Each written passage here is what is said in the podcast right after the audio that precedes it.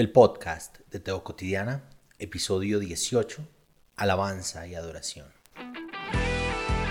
Existimos en un mundo caótico, lleno de odios, miedos y angustias.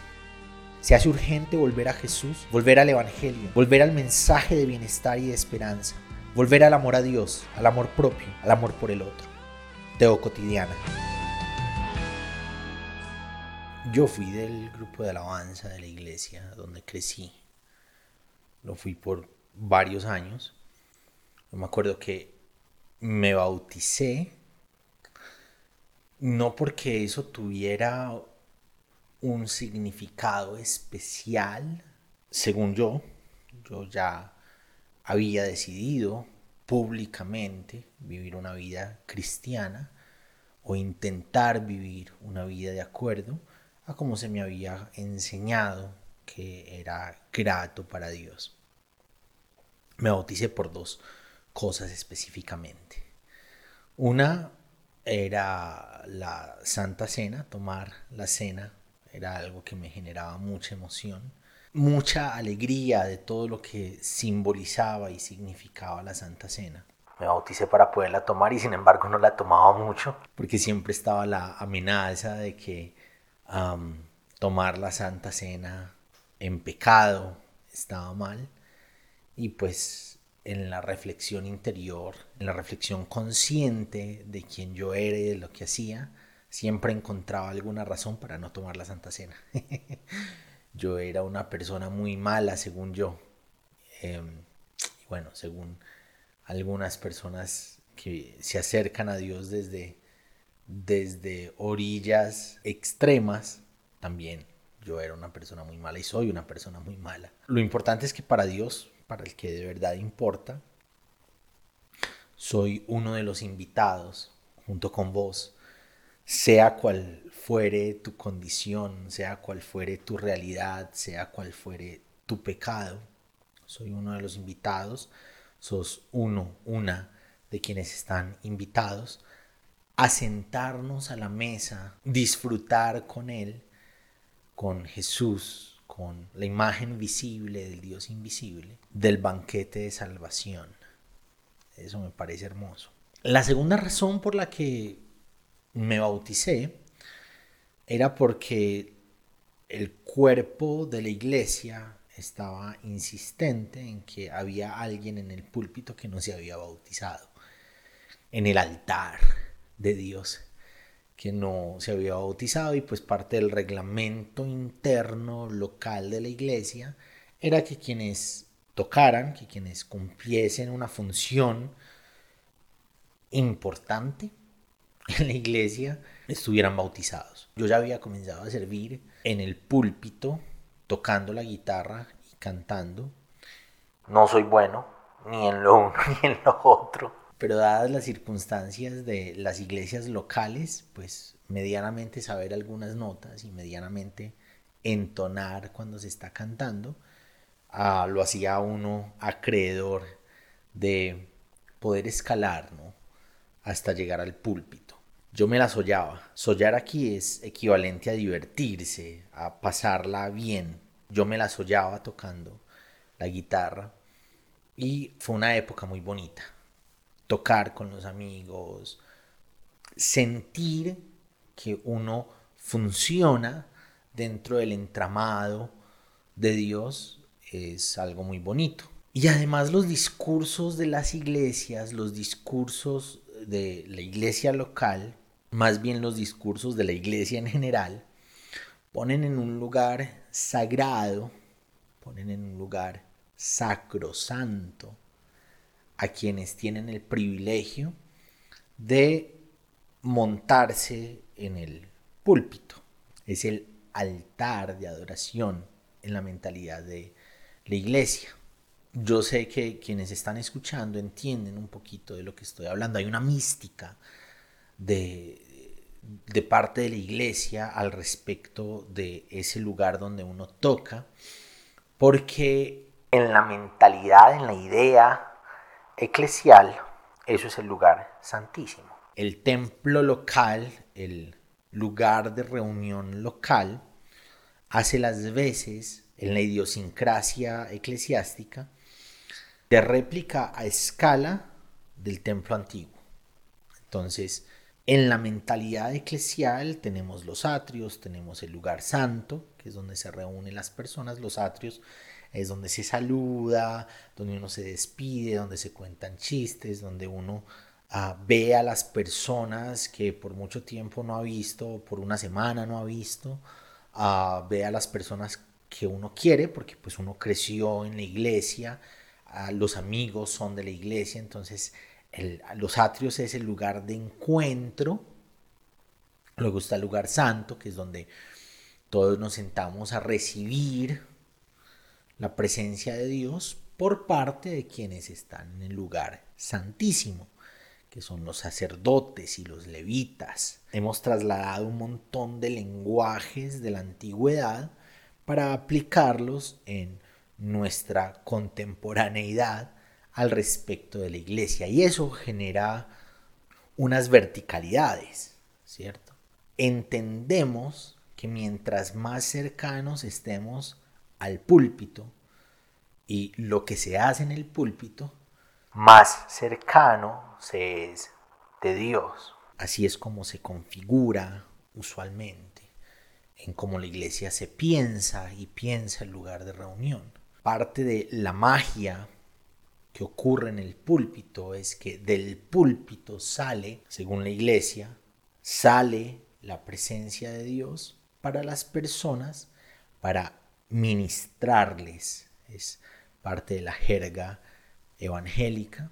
Y quienes ocupan el lugar del púlpito se tienen que ocupar de ser santos y santas.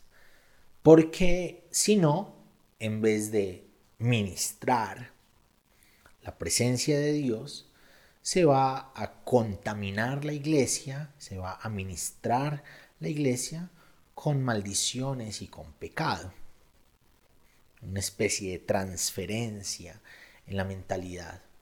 Y eso que se hace en el púlpito desde la parte musical, se le determinó, se le determina alabanza y adoración. Hay un montón de esa jerga evangélica que de tanto usarse de la manera en que se usa, va cambiando en la idiosincrasia de las personas creyentes lo que esa palabra debería significar a la luz del Evangelio. Un ejemplo de eso es cuando hablamos de la casa de Dios.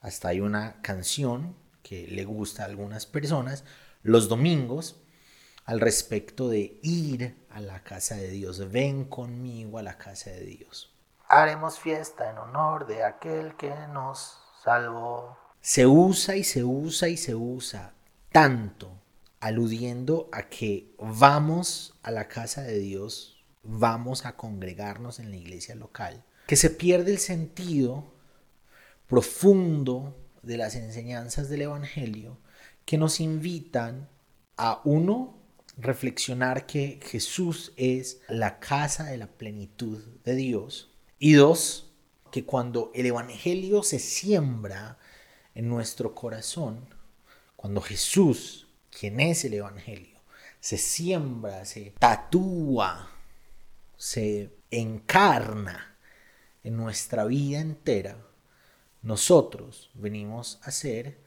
la casa de Dios. No es un lugar al que vamos, es algo que somos con constancia. Lo mismo pasa con la palabra alabanza y adoración. En esa época comprábamos cassettes, creo que con frecuencia vengo hablando en los episodios acerca de los cassettes. Por muchos años fue lo que nos alimentó de la música que conocíamos. Los cassettes y la radio. La radio a escondidas si no era la emisora cristiana, porque pues cualquier otra música que no fuese cristiana era del diablo, era mundano te iba a llevar al infierno o algo así. En los cassettes aparecía usualmente dos listas, la lista de la alabanza, la lista de adoración. Hubo un trabajo de Marcos Witt que se llamó, por allá antaño, proyecto AA. Alabanza, adoración. Y en la idiosincrasia de la iglesia constantemente se entiende por alabanza y adoración lo musical. Quienes alaban y quienes adoran son quienes cantan. Al cantar se está alabando y adorando. Al cantar o al tocar un instrumento se es un agente de adoración o de alabanza. Pero el apunte del Evangelio hacia donde el Evangelio quiere guiarnos al respecto de esas dos ideas es completamente diferente de lo que tradicionalmente hemos injertado en las creencias. Y como parte de ese injerto de ideas está el hecho de que se adora, se alaba en lugares específicos porque esos lugares específicos son la casa de Dios.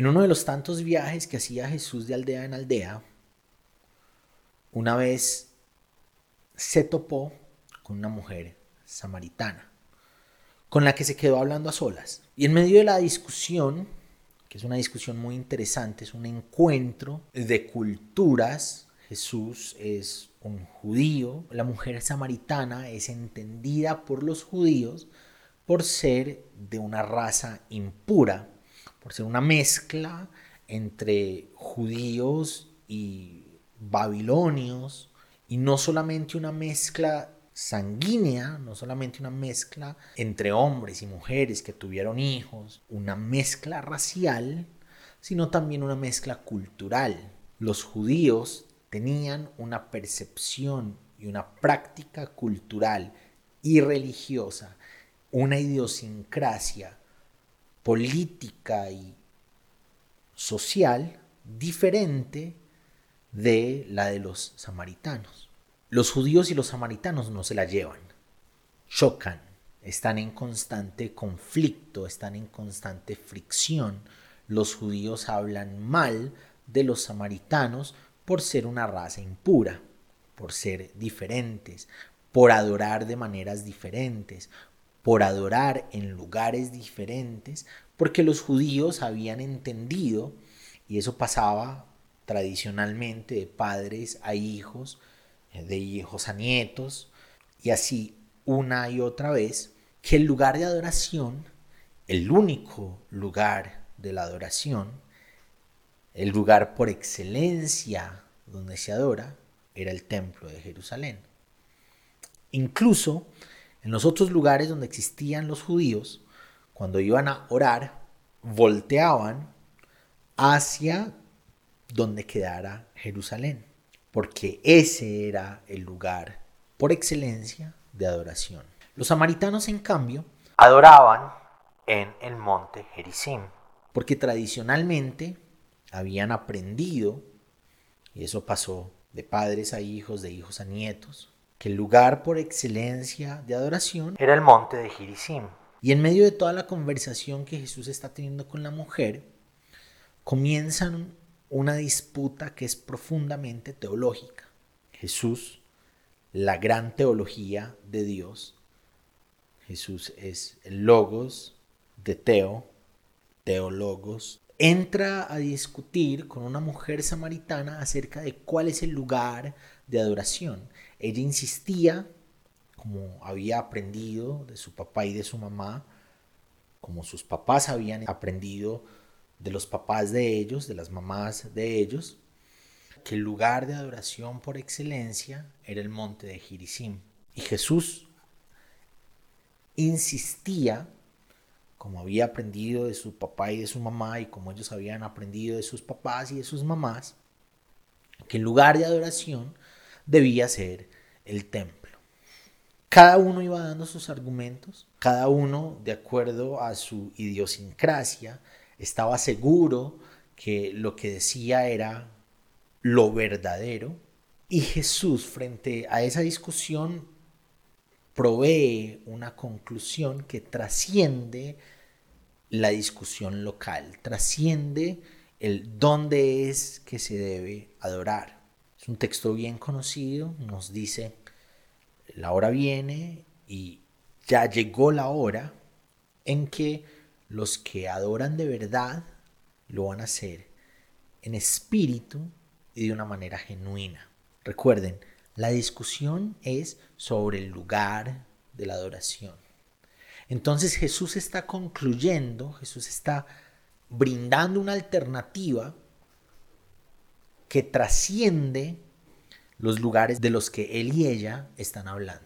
Y entonces el lugar de la adoración en el discurso de Jesús deja de tener la especificidad del templo y se vive desde la vida. Espíritu, neuma, significa aire en movimiento, respiración, vida, existencia. Lo que somos mientras vivamos, lo que somos mientras respiramos.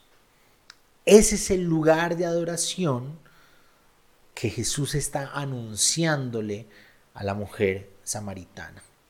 Ya no se trata de este templo, ya no se trata de este otro lugar, se trata de donde sea que respiramos, allí podemos adorar.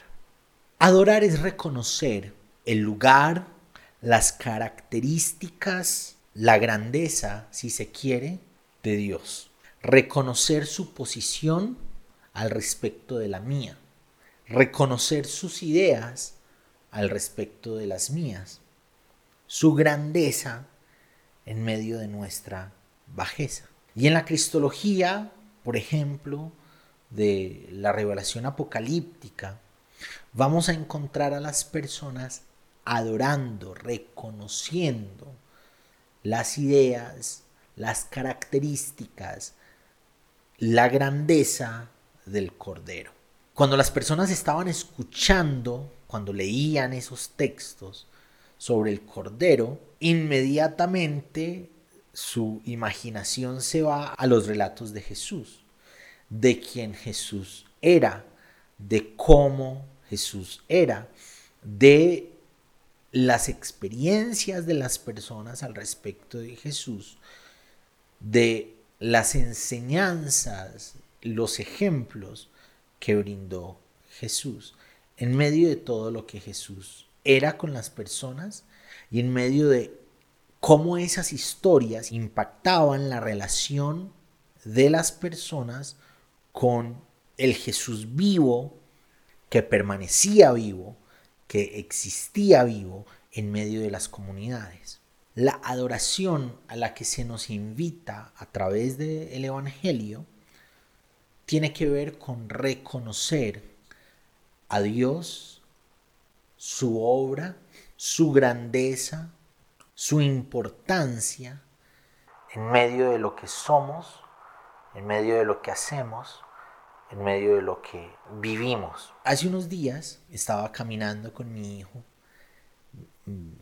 Ese fin de semana yo estuve a cargo de él. Mi esposa estaba haciendo otras cosas en otra ciudad.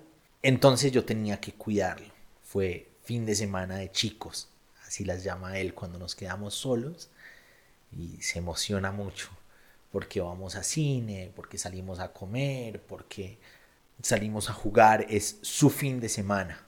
Y en una de esas íbamos caminando, yo tengo que concentrarme demasiado para no dejar cosas en el camino, para que todas las cosas estén bien, porque tengo muy pocas capacidades de concentración. Mi esposa es mejor concentrándose y organizando todo. Yo me pierdo, dejo cosas, olvido cosas. Y veníamos caminando hacia la casa y mi hijo me mira y me dice, me has cuidado muy bien por estos días, papá. Estoy orgulloso de ti. Y me dio un beso y seguimos caminando. Dazo se, se me subieron, se me subió el alma a la garganta, como que uno siente por aquí que ya va a estallar en llanto o algo así y se, se me fue la mente a la idea de adorar a Dios, a la idea de admirar a Dios, a la idea de reconocer a Dios. Y pensaba en la naturalidad con la que Ariel estaba reconociendo que lo estaba cuidando bien y cómo él estaba admirando eso, cómo estaba rindiendo honor al hecho de que notó que su papá lo estaba cuidando. Me imagino que nota el esfuerzo. es muy fácil de notar el esfuerzo que hago. Y pienso en todo el discurso de obligatoriedad en el que hemos enmarcado alabar a Dios, reconocer a Dios, adorar a Dios. Hay que hacerlo porque Él es bueno. Hay que hacerlo porque Él es Dios. Hay que hacerlo porque pues si no se va a enojar y nos va a mandar a todos al infierno, pues porque Dios está esperando siempre que alguna de las cosas que hagamos o digamos o somos se equivoque para podernos mandar para el infierno, porque pues ese es el Dios que se proclama en muchos discursos. Pero el Dios en el que yo creo es un Dios papá, por eso me es muy fácil relacionar algunas experiencias con mi hijo con la obra y la acción de Dios o lo que Dios quiere enseñarme o lo que Dios quiere darme a entender. Y pensaba en eso, en los cuidados que Dios naturalmente como papá nos regala, en el hecho de que Dios como papá naturalmente nos provee, nos cuida, nos acompaña, nos aconseja, nos abraza, nos perdona cuando digo nos perdona, se me atraviesa la imagen de el papá del relato de Jesús con el que Jesús mismo está pintando cómo es Dios como papá. El hijo que desperdició toda la herencia que el papá le había dado. Culturalmente ese papá podría haberlo matado, apedreado, castigado con dolor y muerte. Y lo que hace es abrazarlo, perdonarlo tener misericordia de él, revestirlo de hijo. Y cuando me voy a los textos de la antigüedad, cuando las personas están reconociendo las acciones de Dios en favor de ellos, pienso en la naturalidad de el día a día en el que las personas lograron notar Dios nos está cuidando. Por lo menos así lo entendían.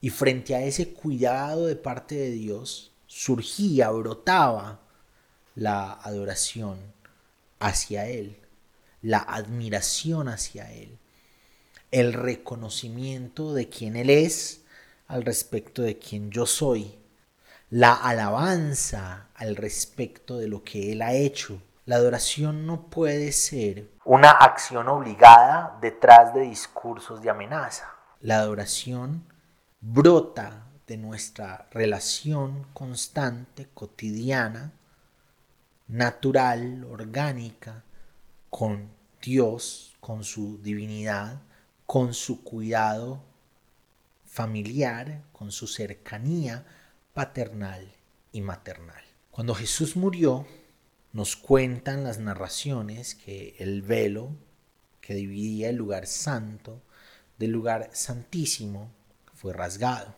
Esa división la conocemos muy bien. Los atrios, ahí llegaban los gentiles que querían adorar, alabar en el templo. El lugar santo, donde podían entrar algunos de los judíos, y el lugar santísimo, que era donde estaba la presencia de Dios, donde ocurría la presencia de Dios en las ideas del judaísmo de ese tiempo y entraba el sacerdote de turno. Ese velo se rasgó, lo que quiere decir que ya no hay lugar santísimo, ya no hay lugar santo, ya no hay funcionalidad del templo. El lugar santo, el lugar santísimo, donde nos encontramos con la presencia de Dios, es el mismo lugar que Jesús le había anunciado a la mujer samaritana que ya casi llegaba, que ya había llegado, donde sea que respiremos. Ese es el lugar de adoración, donde sea que respiremos, donde sea que existamos. No hace falta tomar instrumentos musicales y cantar. Hace falta reconocer, encontrar con naturalidad qué es lo que Dios, cómo ocurre Dios en el día a día en nuestro favor, para cuidarnos, para darnos bienestar y naturalmente admirar su obra, admirar lo que es y lo que hace. Volviendo un poquito a la imagen de la adoración escatológica al Cordero, admirar la obra del Evangelio que nos trae esperanza, que nos trae vida en abundancia, que nos invita en medio de todo lo malo que ocurre, porque eso es el Evangelio, todo está mal y Dios se nos acerca en medio de todo lo malo para brindarnos esperanza, reconocer esa obra, rendirnos ante eso que Dios ha hecho, que Dios hace, ante eso que Jesús representa, vivir nuestra vida de acuerdo a eso y establecer un altar de adoración, de admiración, de reconocimiento de que eso que Dios ha hecho en Jesús, de que eso a lo que hemos sido invitados, de que esa mesa comunitaria en la que Él nos ha llamado a sentarnos con Él, llena nuestra vida, nos muestra su grandeza, nos alienta a que otros puedan conocer la grandeza con la que Dios se nos ha manifestado. Gracias por acompañarnos hoy en el podcast de Teo Cotidiana. Te espero para que reflexionemos juntos en el nuevo episodio.